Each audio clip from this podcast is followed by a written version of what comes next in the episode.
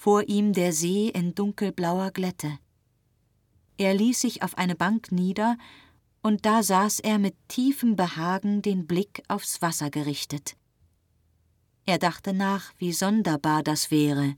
Die Freude des Genesens hatte ihm die Lust am stolzen Abschied vorgetäuscht.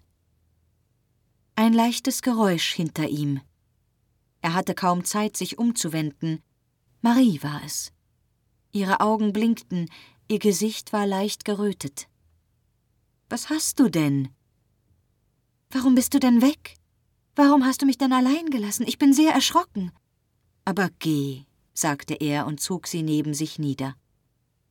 Er lächelte sie an und küsste sie. Sie hatte so warme, volle Lippen. Komm, sagte er dann leise und zog sie auf seinen Schoß. Sie schmiegte sich fest an ihn, legte die Arme um seinen Hals. Und sie war schön. Aus ihren blonden Haaren stieg ein schwüler Duft empor, und eine unendliche Zärtlichkeit für dieses schmiegsame, duftende Wesen an seiner Brust stieg in ihm auf. Tränen kamen ihm ins Auge, und er fasste nach ihren Händen, um sie zu küssen. Wie liebte er sie doch. Vom See her kam ein schwaches, zischendes Geräusch. Sie schauten beide auf, erhoben sich und traten Arm in Arm dem Ufer näher. Das Dampfschiff war in der Ferne zu sehen. Sie ließen es eben nahe genug kommen, um noch die Umrisse der Leute auf dem Verdecke unterscheiden zu können, dann wandten sie sich um und spazierten durch den Wald nach Hause. Sie gingen Arm in Arm, langsam, zuweilen einander zulächelnd.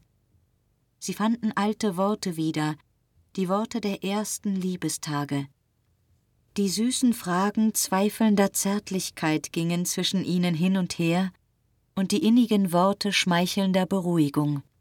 Und sie waren heiter und waren wieder Kinder, und das Glück war da.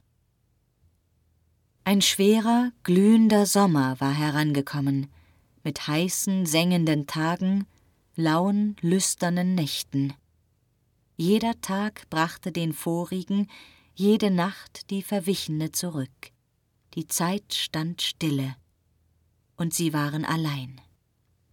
Nur umeinander kümmerten sie sich, der Wald, der See, das kleine Haus, das war ihre Welt. Eine wohlige Schwüle hüllte sie ein, in der sie des Denkens vergaßen, sorglose, lachende Nächte, müde, zärtliche Tage flohen über sie hin. In einer jener Nächte war es, da brannte die Kerze noch spät, und Marie, die mit offenen Augen dalag, richtete sich im Bette auf. Sie betrachtete das Antlitz ihres Geliebten, über das die Ruhe eines tiefen Schlafes gebreitet war.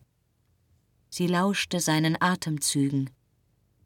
Nun war es ja so viel als gewiss, jede Stunde brachte ihn der Heilung näher. Eine unsägliche Innigkeit erfüllte sie, und sie beugte sich nahe zu ihm herab mit dem Verlangen, den Hauch seines Atems auf ihren Wangen zu fühlen. Oh, wie schön war es doch zu leben. Und ihr ganzes Leben war er, nur er. Ach, nun hatte sie ihn wieder, sie hatte ihn wieder, und auf immer hatte sie ihn wieder. Ein Atemzug des Schlafenden, der anders klang als die bisherigen, störte sie auf. Es war ein leises, gepresstes Stöhnen. Um seine Lippen, die sich ein wenig geöffnet hatten, war ein Zug des Leidens sichtbar geworden, und mit Schrecken gewahrte sie Schweißtropfen auf seiner Stirn.